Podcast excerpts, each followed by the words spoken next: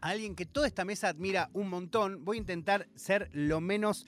eh, no sé, como chuparle las medias lo menos Iba a decir posible. chupamedias, es lo que está buscando, la palabra que está buscando. Sí, me es difícil. A la vez siento que debe ser raro, en su caso, eh, eh, viniendo de mí, que soy unos cuantos años más grande que él, pero a mí me sucede eso, amigo. Yo desde que te escuché rapear por primera vez, eh, desde que también Manu me introdujo no solo a tu freestyle, sino también a tu música, eh, desde que, te voy a tirar nombres lindos, desde que, por ejemplo, hablamos de vos con Kelo, ¿no? Eh, que él también te, destacaba con mucha admiración, con, con- que rescataba un nivel de, mm, de- de- de ser genuino en todo lo que haces, en la manera en la que, que te acercás, de que desde que descubrimos esas batallas increíbles medio entre la pandemia con, con Tata, en donde no hacían otra cosa Oh. que brindar experiencias a, a cualquier humano que estuviese viendo esas batallas, tanto en vivo como en video, es que tuve siempre muchas ganas de conversar con vos. Se dio increíblemente que nos encontramos de manera completamente fortuita en, por otro lado, un lanzamiento descomunal de Calliope Descomunal. Family, Family, que ya hablaremos eh, más adelante. Eh, y le dije, che, amigo, ¿estás para venirte al programa? Encantado, me dijo. Eh, estaba con otro, otro genio, estaba con tu amigo Gaby G5, ¿no? Que ya había venido. Eh, y me dijo, yo estoy para ir, amigo, cuando quieras. Vamos ahora, me quedo hasta el sábado. ¿Y qué hicimos? Hubo que invitar a Jesse Pungas en la casa, papá. ¿Cómo estás? Bienvenido. Buenas, hola a todos y a todas. Gracias por esas lindas palabras, hermano. Es un gusto estar acá para mí. ¿Cómo estás? Bien, la verdad que muy bien. Contento por todo lo sucedido y por cosas que van a suceder. es. eh, no sé muy bien cómo abarcar nuestra charla porque siento que desde que empezaste a tomar un poco mayor visibilidad junto con las redes, ¿no? Y empezaron quizás a viralizarse algunas rimas tuyas. eh, has ido como logrando muchas cosas que imagino soñaste prácticamente toda tu vida. A la vez, en, este, en estos últimos días te ha pasado algo más, ¿no? Que probablemente sea lo que muchos periodistas no del género terminen diciendo, no, vamos a llamar al ascendido, al que Eh. subió a FM, ¿no? Eh, pero la verdad siento que, que antes de que llegases a, a este punto, te ha pasado eso, ¿no? Como un montón de gente que vos admirabas que, que, te empezara a respetar por lo que vos transmitías en tus barras en las batallas. ¿Sentís un poco eso que fue de alguna manera tu primer eh, gran logro como, como artista, si se quiere, no solo como freestyler? Sí, em, fue muy playero para mí y, bastante surrealista de alguna forma. Eh, porque vengo de esos tiempos en que, digamos, estaba el underground directamente y después el mainstream. O sea, o estaba de Toque y Clan o estaban los pibes, digamos. O no conocía por dentro cómo es todo el camino de una cosa a la otra. Entonces, de la nada, sí, me pasa que un día que lo me contesta una historia diciendo, no sé, que la re rapeaba y yo quedé como, ¿qué, qué estás diciendo, Kelo, bro? Claro, o sea, co- copié el mensaje y se lo pegué. eh. y, y así, cosas así de recibir como shoutouts y, y bendiciones de la gente que está ahí en la escena fue, fue re loco. O sea, y, por eso digo surrealista, porque es como que estoy ahí y digo, che, o sea, nada que ver, ¿viste? Yo me, despierto y rapeo porque me gusta rapear y de la nada un loco que la recontra explota se siente identificado, siente que le gusta y, ¿viste? Como que creo que uno nunca está consciente del todo en dónde está parado hasta que pasa el tiempo y capaz, ahora sí miro para atrás y digo, ah, claro, pasó todo esto antes de esto. Pero sí, o sea, todavía no caigo, digamos. No, no sé cuál es el momento en el que uno cae, pero bueno, sí, espero que llegue pronto o que no llegue nunca. ¿Y cómo nace esa manera de acercarte, por ejemplo, a, a las competencias de un modo menos competitivo o con otro tipo de competitividad? ¿De dónde nace esa manera de, de batallar casi o, o de, de freestylear casi en conjunto con tu oponente en vez de siempre agredirse? ¿no? Obviamente tenés unas barras crudas muy fuertes en donde también lográs en muchas circunstancias hacer que la persona de enfrente se sienta incómoda, pero a la vez siempre te siento como verdaderamente rapeando con el otro, ¿no? ¿De dónde surge Sí. esa mo- ese modo quizás? Eh, ¿Qué es lo que hacemos con mis amigos cuando nos juntamos? ¿Viste? Y hubo un momento en el que todos los pibes, mis amigos, empezaron a evolucionar mucho para todos lados, no solo a ver, yo tengo amigos que rapean mejor que cualquiera, pero que no compiten, ¿entendés? O que compiten y pierden al toque o no clasifican. Eh, pero cuando noté que yo personalmente mostraba un contraste bastante alto entre cuando competía y cuando rapeaba con mis amigos, como que hubo un momento de quiebre que dije, che, ¿qué onda? O sea, este loco entró. Recuerdo puntualmente un momento en el que estábamos rapeando con un amigo y, empieza, o sea, empieza la ronda como diciendo, hoy me siento mal y no sé si te lo había contado o algo así, ¿viste? Yo digo, wow, o sea, realmente el chabón te está diciendo que se siente mal, ¿me entendés? Y, y, lo está expresando de esta forma artística con tanta habilidad. Y yo después entraba a la pista diciendo, cada vez que rimo yo te mato, ¿viste? Y como tratando de, de, pensar en la última o de bla, bla, bla. Acotarla, claro, de acotarla. Claro, ¿viste? Buscaba acotarla y, y claro, boludo, yo, yo no, no me sentía... O sea, sentía que mi biología sí encajaba, pero que no lo podía manifestar rapeando porque estaba con mi cabeza en otra. Y hubo ahí como una suerte de, construcción que después tuve que volver a armar. Eh, y después, bueno, como que las primeras veces o, las primeras apariciones que llegaron a, a más gente, fueron de un show como recién salido de, la habitación del tiempo, rapeando muy seguido con mis amigos. Eh, y después, bueno, tuve que ir acoplándolo al ambiente competitivo, muchas veces muy a mi pesar, como sacrificar un poco el, diría, la, la soltura, tal vez para ser un poco más concreto en que tengo que ganarte. Así que trato como de hacer un poco de malabares con eso para no perder ninguno de los dos extremos. Amigos, Sí, a mí me gustaría preguntarte, Jessy, ya que, mencionás un poco eso, eh, justamente en esta etapa, más que nada los últimos dos años del freestyle underground, estuvo como muy atravesado por el ascenso, y también es un momento en el que vos aparecés como una figura competitiva, una figura competitiva, digo, dentro de ese, de ese ámbito, y empezás a lucirte, pero sin eh, formar parte de la camada de los chicos que estaban peleando el ascenso, ¿no? Como que hubo algo en vos probablemente tu forma de competir y tu forma de rapear, que eh, hizo que vos eh, llames la atención, por así decirlo. Eh, ¿cómo, ¿cómo, fue ese momento también de convivir y estar batallando en compes con pibes que estaban con mucho estrés, totalmente atravesados por la idea de sumar puntos, y en la que vos formabas parte de ese circuito, pero al mismo tiempo no tenías esa búsqueda tan clara del ascenso de FMS? Eh, estuvo loco porque, viste, llega un momento en el que creo que te terminás mimetizando y, viste, en un tiro yo también me encontraba contando puntos y diciendo, ah, de una. Eh, pero siempre sabiendo que, digamos, llegar o no a FMS no era mi objetivo final. Si bien entiendo, con el diario de lunes, ahora que ya estoy adentro, digamos, suena muchísimo más sencillo, pero igual antes de esto también entendía que FMS es una plataforma para catapultar lo que vos quieras hacer, si la aprovechas bien. Y yo siempre lo vi como eso, ¿viste?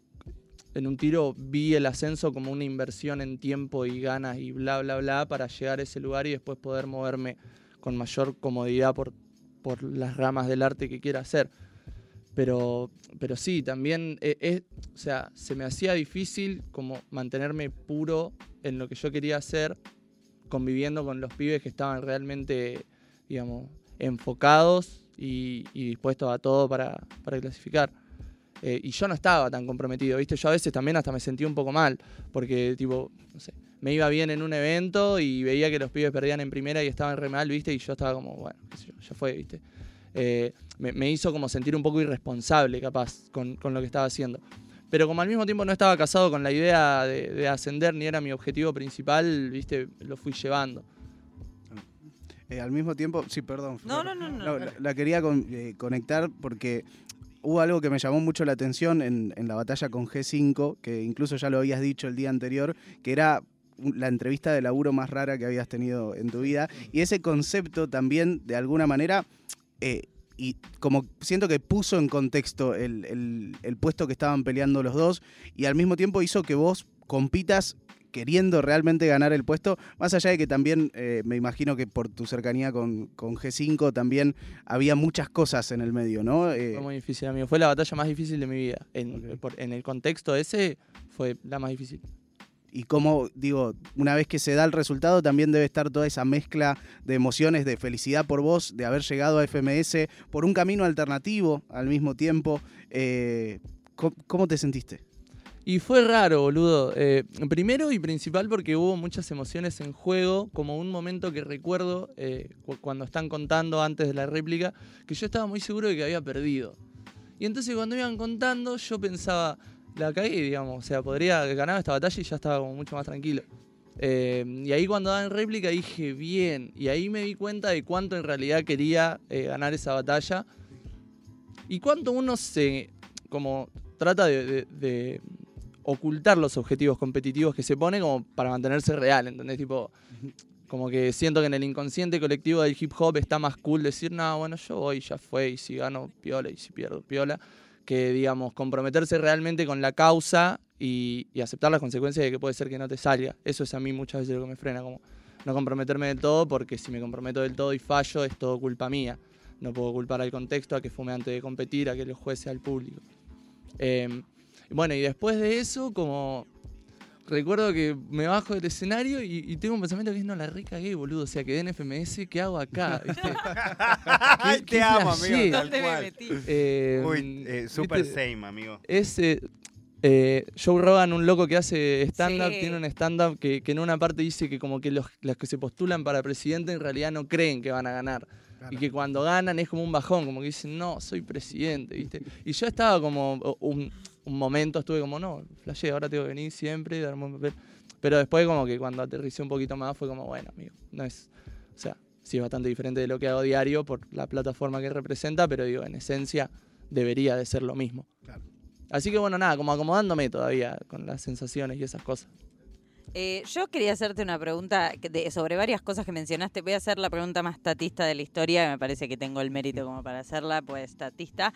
Em, pero porque, o sea, me parece muy interesante como el vínculo, no, no en términos del vínculo entre ustedes personal, que es otra cosa, digo, el vínculo como artístico que lograron un toque entrelazar con Tata, incluso, por, o sea, para el público, ¿no? Como más allá de, de lo que lo lindo que surgió en todas las batallas que aparte se hicieron más virales y que se dieron a conocer. Pero quería preguntarte en principio como, eh, ¿por qué pensás vos en lo personal que esas batallas llegaron tanto en un momento en el que quizás el hip hop estaba, el hip hop, el freestyle en español estaba tendiendo a cierta como homogeneidad y como que eso rompió, como cómo viste vos esa secuencia? Pero también quería preguntarte, como dos preguntas en una, eh, porque Tata, acá lo hemos hablado en este programa, Tata, eh, su temporada eh, en FMS, la última temporada de FMS, eh, fue una persona que descendió directamente, pero que a la vez, algo que hemos mencionado acá en este programa, eh, es que es una persona que dejó, es el, que, a mi criterio, el que más momentos memorables dejó en la temporada de los participantes de FMS, digamos, y memorables todos en un sentido de calidad, de, de magia, de, de mística, de cosas. Y de ¿no? posible perdurabilidad en el tiempo. Absolutamente, absolutamente. Entonces, como mi, mi, mi segunda parte de la pregunta, como es más que nada un eh, qué onda todo el final de la pregunta, pero como un poco era eh, cómo viste vos ese desempeño y qué desempeño te interesa tener a vos, teniendo en cuenta que también sos como una astilla eh, estilística en un criterio más bien homogéneo en un montón de cosas. No sé si se entiende mi, Sí. mi mega pregunta. Sí, como sí. Para que me digas lo que quieras sobre todo esto de Benjuque. o Eh, sea, Tata dos puntos. Data dos Claro, puntos. sí. Mi columna de Eh, hoy. Yo, bueno, en el momento, eh, cuando la, la primera vez que me lo cruzo, eh, yo tengo esto que a veces también me juega en contra, cosa que estoy trabajando, que yo, eh, a ver, ¿cómo decirlo sin sonar como un salame? Yo trato de mantenerme real cuando rapeo. Mm. Eh, hice esa aclaración porque cualquiera que dice eso por lo general Sí, después dice es una, una frase que puede decir, claro, cualquier Em, persona. Pero a lo que voy es que yo lo, lo ad- lo admiro mucho a Tata y en ese momento lo admiraba desde un lado aún más lejano, Claro. que era sin conocerlo como persona. Y yo no me podía parar enfrente del chabón y decirle, eh, vos no sabés nada de rap. Claro. Eh, vos, viste, que, que capaz que contra otro lo podés camuflar más, aunque realmente no sea lo que pensás, viste. Es Claro, no te chicana, pintaba forzar esa. Claro, y, y cuando el chabón entró en la misma que yo dije, no, esto está por pasar, ¿viste? Como que está por empezar la, la salsa. Claro. Eh, y, y siento que se dio re naturalmente todas las veces que nos cruzamos. Que, que incluso ya un poco contra nuestra voluntad, ¿viste? Como que ya las últimas veces que nos cruzábamos era "Uh, otra vez. Que en un boludo". momento había un Claro. aire a clásico en la percepción de la gente Boludo, que era. Y, y siento que la gente era como, oh, sí, ya. Claro, el Jessy Tata de hoy. como, que sea la última vez, ¿no? Sí, que sea la última vez, amigo. Eh, no, no parábamos de cruzarnos y ahora eso fue muy curioso. Sí, una temporadita que metieron. Y después lo de, lo de Tata sí, o sea, yo la otra vuelta me vi el video de los highlights de Tata en FMS que dura como 15 minutos, una pasada de la cantidad de highlights que dejó. Y si vos ves ese video no podés creer que haya descendido el chabón. Eh, pero bueno, también se tienen en cuenta otro montón de cosas. Yo personalmente quisiera eh, dar un buen desempeño en cuanto al, al, al que yo pueda lograr. Sé que no, o sea, honestamente no me veo como un gran ganador de batallas eh, en cuanto a lo técnico.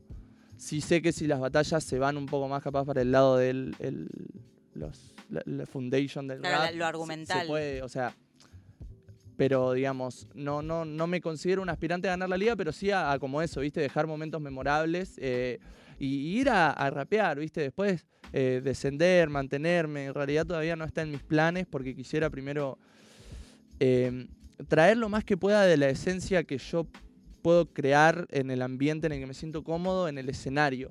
Y, y yo sé que eso, si me puedo desenvolver en esos términos, va un poco de la mano con los buenos resultados. Claro. Eh, pero nada, digamos, expectativas eh, en cuanto a la competición puramente dicha. eh, nada, obviamente voy a dejar todo para ganar y bla, bla, bla, pero no me considero un, un gran técnico en lo que, en cuanto a planilla se refiere y bla, bla, bla. Ok, piola. Todo respondido, amiga. De freestyler a full. esto. Estoy practicando Todo para la fecha 2. Tomarte nota de todo lo que te dicen.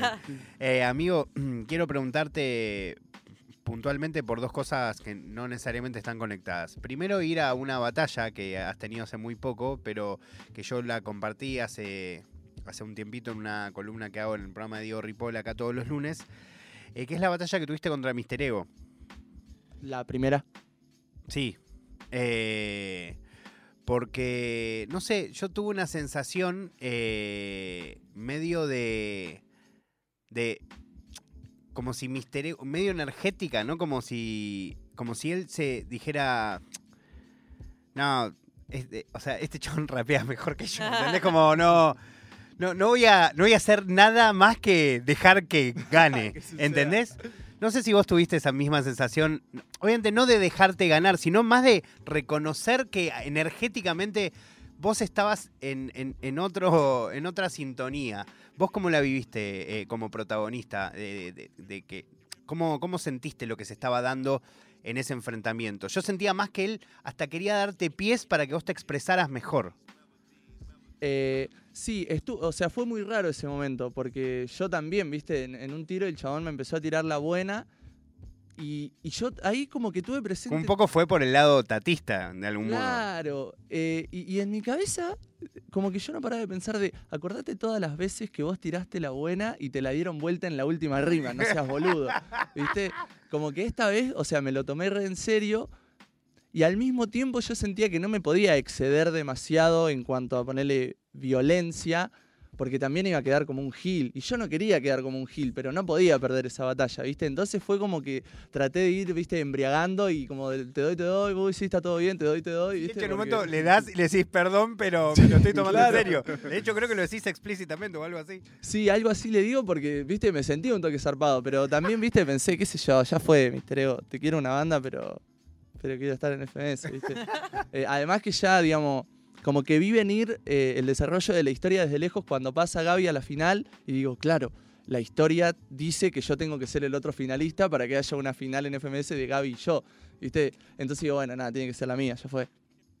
Bueno, y como te decía, eh, una que un poco yendo más por otro lado, que ni siquiera está conectado con el freestyle, que se nota la importancia, si bien hay muchos colegas tuyos de- del freestyle, más de tu generación, que se nota que le importa mucho hacer música, eh, en tu caso creo que hay un gusto especial por, por, no sé, probar cosas nuevas, por tener una bandita o por grabar de una manera, por escribirte las barras, por eh, hacer un, no sé, un desarrollo en, esa parte que, que es distinta a la de ser freestyle, ¿no? Quiero que cuentes primero cómo nace ese gusto y un poco de la mano de, de- de qué bandas o de qué rap viene ese amor que tenés, no solo por escuchar rap, sino hacerlo.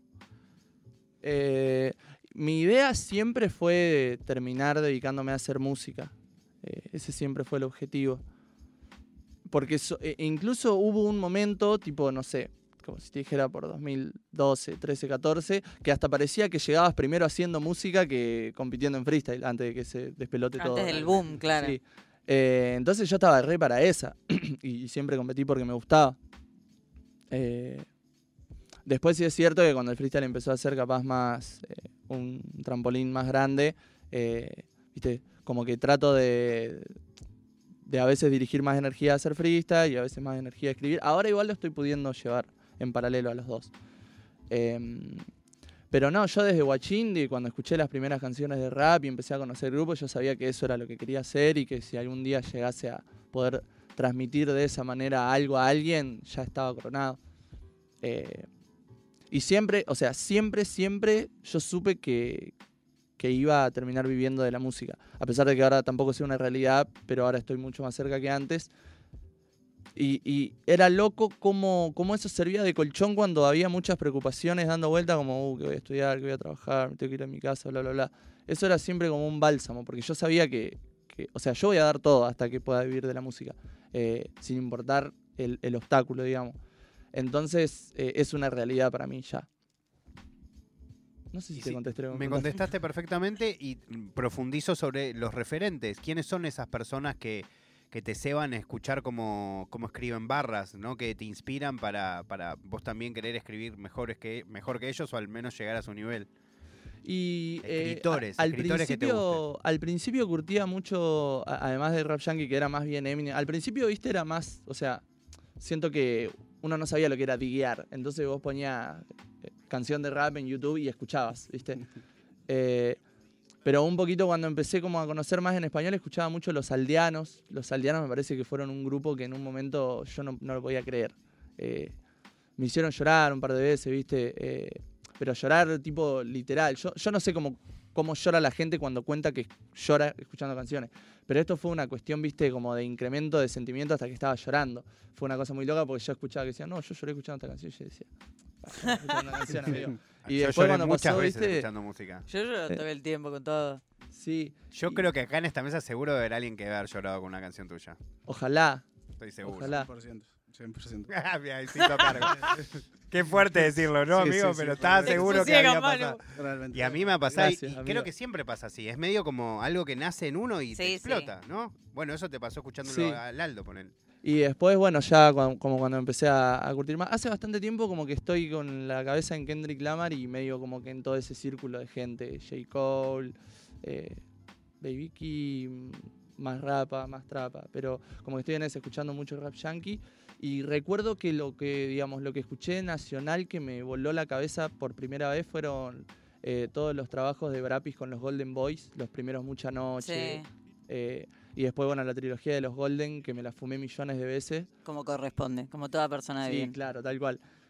Y, y me gusta más como ese rap, ¿viste? El que es más... eh, no sé cómo describirlo, la verdad, porque te iba a decir que es más barras, pero también siento que manejan... Es moderno y de barras. verbo, sí, total. eh, Sí, hay una poesía muy eh, específica de ese estilo que está buenísima, la verdad. sí, a mí me gusta cuando es poético, pero sin perder como la cotidianeidad, ¿viste? Claro, Que con no los pies en la tierra, Por ser poético vas a ponerte a hablar de, digamos, a, a filosofía barata y zapatos de goma, ¿viste? Como empezar Mm. a decir boludeces que, que suenan profunda. Como que, que, no, que no se exceden metáforas, ¿no? Como que. o- Claro. O, sea, es No, y a- poético, es, es volado, pero callejero también, ¿no? Claro, y hay veces que aparte, yo creo que ponerle los pibes de los Golden, el Brapo, hay un montón de referentes en Argentina que para mí eh, son los que hacen más eh, lucir un poco esto de que la poesía no es solo lo que te dicen que es poesía. Esto que habla del barrio, así escrito, es una excelente poesía, ¿entendés? Como son esos referentes que te ponen en ese lugar también las barras. Sí, sin duda. Y bueno, y después te- tengo muchos amigos. O sea, yo tengo un amigo que para mí es el mejor rapero de Argentina, que cuando lleguen a escucharlo seguramente van a coincidir. Pero bueno, estamos trabajando en su EP y bla, bla, bla. Pero ¿qué- decía el nombre. Claro, decir el nombre, vamos a pasar Eh, primicia. Cuate. ¿Cuate? Cuate Pungas de Miramar. Ahí va, Sí. O sea, es como es de tu crew. Sí, sí, de mi crew. ahí va. Ahí va. Anote, señora, bueno. señor. Me ceba. Eh, no, no van a encontrar nada de él porque no tiene nada subido, pero viste que pasa eso también. Cuando uno es muy bueno. Yo te banco y te creo no, porque no he nada. escuchado a mucha gente rapear es muy bien que alguna ha claro. llegado, bueno, los camada, no esa gente que escu- escuché en un momento donde no los conocía tanto y de repente, bueno, ok. Claro. Sí, es que la, expo- la exposición y la calidad van por carriles distintos. un día estábamos en una plaza y che, este chabón me parece que Que, que le- le- Dice que es bueno. ¿eh? Es bueno, ¿eh? Uy, Mirá que yo sé un poco dos de River música vas a llenar, bueno. capo, maestro. Increíble. Mamá. Jessy, me, me gustaría preguntarte, porque ya que hablabas un poco de esto, de la, la conexión que tenés vos con la música, de repente pasa algo eh, es- especial con tu música en particular, y te quiero preguntar sobre la conexión que tiene la gente con tu música. Me imagino que te debe eh, decir mucha gente respecto a que se identificó en algún momento con alguna letra tuya o que alguna barra tuya pudo ponerle palabras a algo que, sentía y por ahí no le podía poner palabras. ¿Cómo vivís con, con esa relación entre, digo, vos y tu música y por otro lado la gente y tu música eh, y esa conexión que hay en el medio? Eh, para mí es, es también un poco loco y también un poco surrealista porque siento que como que estamos como en la generación de los números, ¿viste? Tipo, importan mucho los números. Y yo eh, no soy un tipo que tenga grandes números, si bien mucho más de lo que algún día pensé que iba a pasar. eh, pero me parece loco como la cantidad de gente que, que parece que lo atraviesa de una forma re profunda eh, en contraste con, con eso, ¿viste? Como, como que uno piensa que, que- que los que transmiten y los que se identifican son como los pegados, ¿viste? Y los que reciben ese tipo de aval. Eh, pero yo siento que recibo un montón de aval y siento que es también por, por la pureza con la que lo hago. Eh, digamos, sin, sin atribuirle a la pureza algo positivo necesariamente, sino que, digamos, por definición, me sale lo que me sale, si bien eh, uno va esculpiendo, ¿no? Y tratando de mejorar las habilidades, creo que se identifican con eso, con lo simple, un poco. Eh, lo simple y lo puro. Que siento que mientras más, más se busca, menos se encuentra, ¿viste? Es una cosa muy Re. curiosa. Mm. Eh, entonces creo que eso también, como, co- como la magia del momento, tra- trato de inmortalizarla de la forma más simple que suceda, ¿viste? En vez de, co- como tal vez de ponerme muy descriptivo, soy más bien concreto y, y simple. Y creo que eso como, como que es un poco como habla uno o como hablo yo, ¿me entendés? Yo siento que hablo un poco como rapeo y como escribo. Entonces creo que llega como a modo de diálogo, tal vez más que a modo musical. O eso quiero creer.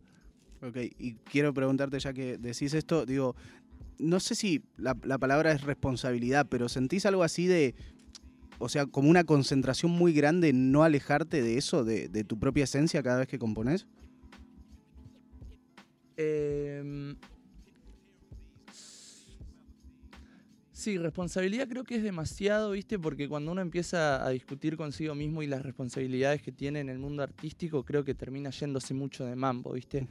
Como que siento que empezás a indagar mucho en ese pensamiento y capaz terminás creyendo que realmente sos la, la voz de la generación y que digas lo que digas. Qué importante amigo. lo que estás diciendo. ¿Cómo me representás? Qué 200 importante visitas, lo que estás diciendo. No digo que sea por las visitas, pero creo que uno se pone muchos obstáculos en el medio cuando en realidad creo que eso es también un poco lo que te separa de, ese, de esa zona, de ese flujo.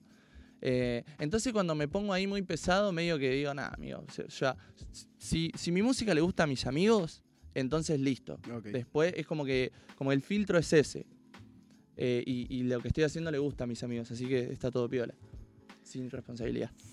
Amigues, quiero decir dos cosas. Primero, quiero que antes de que se termine esta conversación, el Jesse se tire unas barritas. 100%. Claro. Tenemos un beat elegido por él mismo de Motín 82, al cual le agradecemos Vamos, infinitamente Motín. que nos siga girando La motineada. para, para poder... Vos deberías hacer un track con Motín.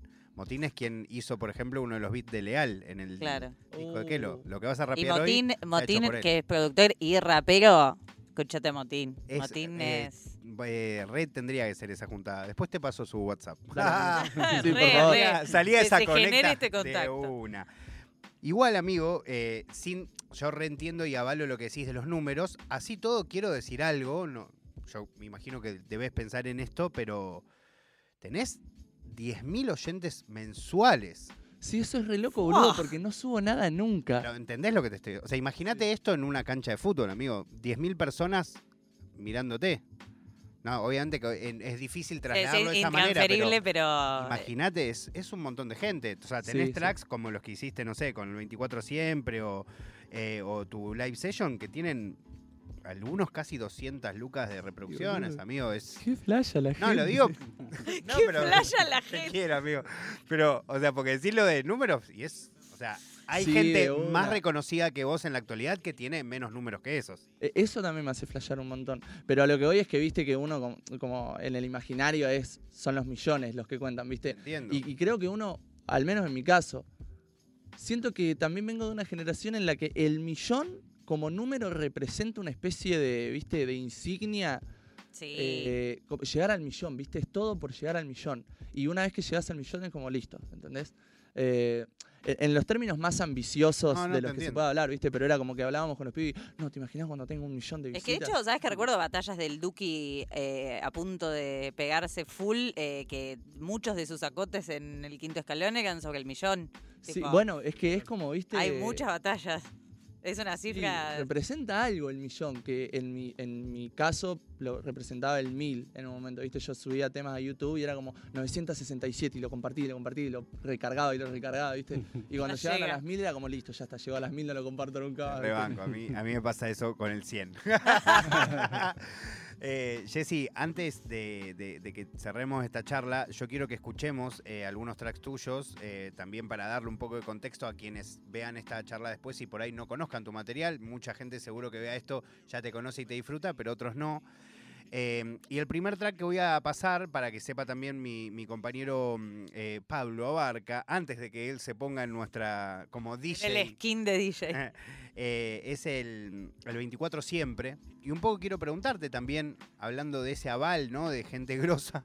¿Qué onda cuando de repente ves en, en tus mensajes privados, no sé cómo habrá sido, Nucleoid send it a message? Es como, ¿qué, onda? Y mirá, yo no te voy a mentir, eh, tipo cuando vi que llegó, dije, no lo abro. Ay, me pasa igual. Espera un rato. Eh, que encima, ¿viste? Claro, te mandan más de un mensaje y si es muy largo no podés ver lo que Oh. dice. Como, hola amigo, ¿cómo andás? Y te- que quisieras, ¿viste? No, Eh, no y a mí me que nos pasó caguemos que... a trompadas, Claro, terminaba. le tiraba la mano. ¿Qué onda con vos? Eh, no, me pasó que lo vi y dije, esto tiene que ser lo mejor que haga en mi vida, ¿viste? Como que ahí sí sentí como una cosa de, oh, boludo, ¿para qué me hablaste? Eh, y me acuerdo que me había, me había dicho de hacerlo después de la Red Bull 21 y yo ahí dije, no, no tengo, o sea, tenía barras ya escritas que podría haber hecho como un collage, pero dije, no, no, esto tiene que ser esto. Y una vez en mi casa estaba escribiendo, estaba medio mambeado eh, por una secuencia de un amigo que falleció y como que sentí que, que tenía que escribir y lo escribí y dije, esto está buenísimo. Y le mandé al núcleo y le dije, amigo, ¿estás? Me dijo, sí. Viste, yo también tenía un poco de cosa de que, pero un, un tren nada más. un- un Claro, tren solo. dijera, y no, fue en ese momento. Claro, amigo. no, no me maté. Pero no, y caí, eh, tipo, y entré al templo y fue como, viste, un bautismo casi. Te veías sticker de los monos que estuvieron ahí, firma. Claro. Una locura. El micrófono, boludo. Me paré. ¿Sabés qué pasó esa vez? Yo estaba practicando la letra una y otra vez, una y otra vez. Y el, y el núcleo me dice. eh, fíjate también lo que vas a decir al principio, ¿viste? Como, como presentarte, vos soy Jessy Punga. Eh, esto es un 24 siempre. Y ahí, claro, yo eh, pone la pista y yo digo, Jessy Pungas 24 siempre. Y dije, claro, boludo, estoy haciendo Estoy acá. 24 siempre. Y ahí estuvo, claro, fue el fantástico. momento clic. Eh, qué bueno, qué bueno haberte hecho esta pregunta. Bueno, entonces vamos a escuchar tu 24 siempre, después escuchamos otro track tuyo y ahí si volvemos ponemos el track de Motín y, y te, Bien, expl- te explayás como tengas ganas. Escuchamos entonces a Jesse para que lo conozcan y para que lo disfruten quienes ya lo conocen y seguimos con el cierre de esta charla con Jesse en un segundito.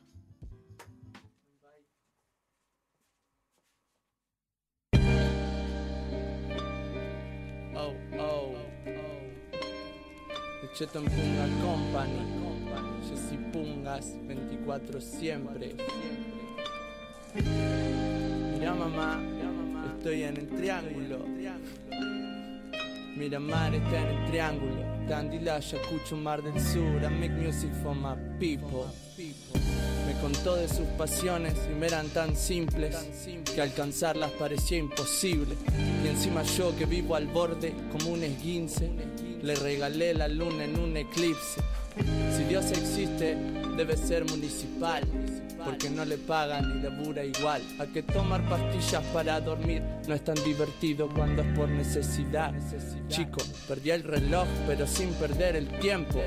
O bueno, no es que lo perdí, es que no lo encuentro. De donde vengo está todo bien con el hombre de color hasta que no está de acuerdo. Allí es un negro, calzones para afuera como Superman. Vos y yo vamos a hacer historia, dijo, mientras sacaba el celu para ser un boomerang. Sigo esperando que suceda ya. De la esperanza no se come, me dijo mi terapeuta justo antes de un me debes dos sesiones. Pero Billy, no que lo que importa son las intenciones. Bueno, andate a la mierda y espero que te mejores hoy.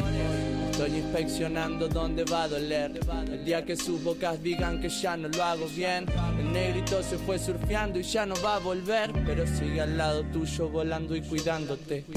Veo como luce y veo como luces que al final del túnel me conducen otra vez acá, donde el artista desde su Audi me explica que el dinero no lo seduce, le está dando al abuelo el mate dulce, antes por la coca, ahora por la copa. Lo que importa es el partido, de esa compran otra. Antes el dólar, ahora el bitcoin. Y yo que lavo plata, poniendo el short en el lavarropas. Oh Dios, un hueco en el pecho como en el par de medias. Salgo a buscar mi puesto, artesano de feria. Me dijeron madurar y empecé a tomar mate en las previas. Ser feliz es fácil si así te lo enseña. Por supuesto, yo no estaba listo en el examen de ser uno mismo. Tendrían que haber visto mi cara de. Eh, ¿Quién me pasa a las 5? Hago música, luego existo. One love for my people.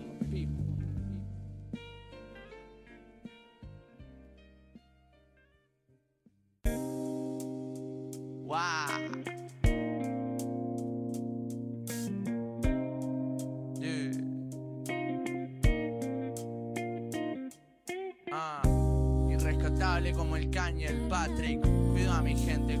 Liverpool en Anfield. Soy vago como Tom Sawyer.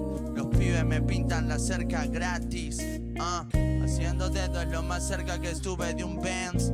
Ella no grita mis rimas, Lady Lex.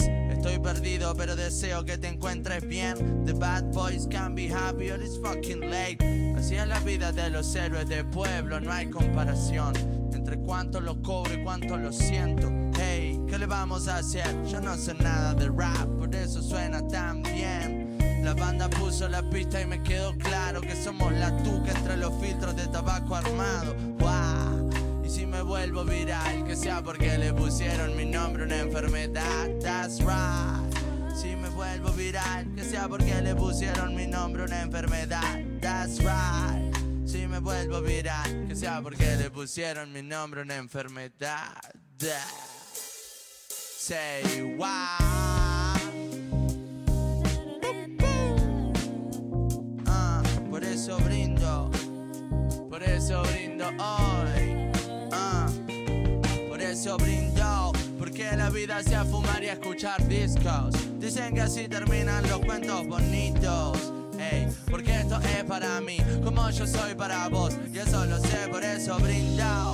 Porque la vida sea fumar y escuchar discos. Dicen que así terminan los cuentos bonitos.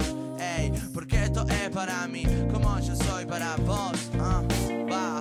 A Tupac lo mató el odio, no lo mató una Glock. Así no era el mundo que John Lennon imaginó. Esta es una mierda, quiero una devolución. Cambiar al mundo desde el estudio de mi habitación.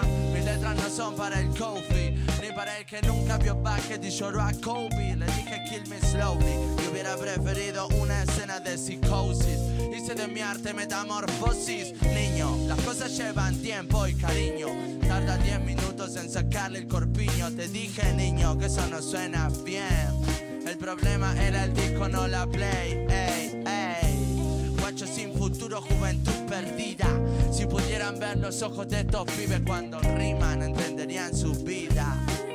Porque por esto la dejarían. Por eso brindo, porque la vida sea fumar y escuchar discos. Dicen que así terminan los cuentos bonitos. Hey, porque esto es para mí, como yo soy para vos. Y eso lo sé, por eso brindo. Porque la vida sea fumar y escuchar discos. Dicen que así terminan los cuentos bonitos. Hey, porque esto es para mí, como yo soy para vos. Y eso lo sé. Viernes, de 21 a 0. Nirvana Verbal.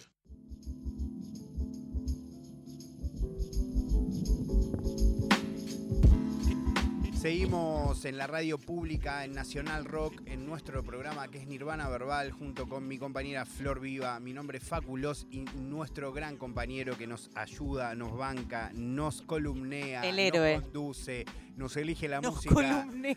No, no, hace absolutamente todo, es Manu Basile. Pero hoy tenemos invitado a Jessy Pungas, eh, un agrado, la verdad. Nos dijo eh, quizás de los piropos más lindos que hemos recibido cuando se apagó el micrófono, ¿o no? ¿Vos decís? Qué buenos pregun- qué lindo, Qué buenos preguntadores. preguntadores. Yo me sé. Sí, sí, a mí me, a mí me pareció que justo no fue mi noche, pero se agradece el piropo, claro. Ah, re, disculpa. La pregunta Tata dos puntos me pareció que estuvo muy mal, pero yo cuando hablo de Tata, me, me- me- viste, me, me pas- agarro otros carriles. Pero te- te contestó increíble, te contestó casi como. Por eso, todo mérito de él, todo mérito todo. de él, todo mérito de Ah, él. vos diste la asistencia ahí, me dejaste el arco solo. Claro, ahí está. Amigo, eh, bueno, gracias por haber venido. Ahora, ¿te parece que pongamos un poquito el beat? Sí, me parece. Bueno, le pido a mi amigo Pablo que saque ahí esa cortina de fondo y que mande de una ese bitazo de Motín 8.2 en la casa para que nuestro amigo Jesse pueda disfrutar y expresarse un ratito. A ver. Yeah. Este es el volumen de los Auris. Uh. Yeah, yeah. Ah. De cheto en punga la luz, bro. Sabes que sí, sabes que sí es la luz. Ah, ah. Me pusieron el loop. Ah. Coming from the hood. Esto es su salud. Vive en plenitud, yeah. Ah, yo. En el mejor programa les traje el Nirvana. Ni con ganas me ganan. Soy el león de la sabana. Manchando sábanas y en mana rapsa. No entienden lo que irradia. Quieren copiarse mi magia. Pero se nota que plagian. Si yo vengo de otra galaxia. Caramelitos en la farmacia. A ver si hay algo que calme la ansia. No sabe hacia dónde se dirige. Pero en todos lados hay chinos. Los ojos de Asia. Pibe, no me gustan esas métricas. Ah, sacrifican contenido por estética.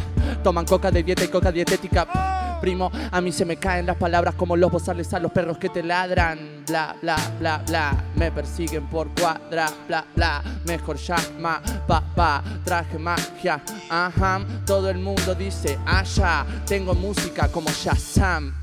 Aparece en todos lados, hermano, rap encorvado porque me pesan los párpados del anterior sábado pasado. Demasiado prensado en demasiado y versos para vos, para mí, para que no olvidemos del pecado. You know what I mean? Traigo espadas verdes igual que Anakin. Tengo los pelos largos como Anakin, como Saiyajin. Ah, soy el que irradia aquí, yeah, yeah. Soy el que en fin. Que le pongan film, que le pongan filme o que lo enfilmen. Mejor que no se desnude en el filme. Ah, el muchacho que sigue sonando tan firme. Ah, duro como mimbre. Pasando la incertidumbre. Se mantiene el lugar sin las luces que lo alumbre, bro. Todo lo que te hablo es verdad. Y si no, al menos suena rap. A mí no me pueden frenar. No tienen líquido de freno para el NASCAR, bro. Yo estoy en subasta. De espalda, hago canasta. Santifico cada palabra. Dicen este tipo no se calla y no más vale un canalla. No te está hablando de ninguna batalla, ninguna medalla. No soy un pescado, pero tengo agallas. De cheto en punga es la luz, Miramar la playa. Donde tu rapero favorito va y falla. Bla, bla, bla, bla. Pi, pi, pi, pi.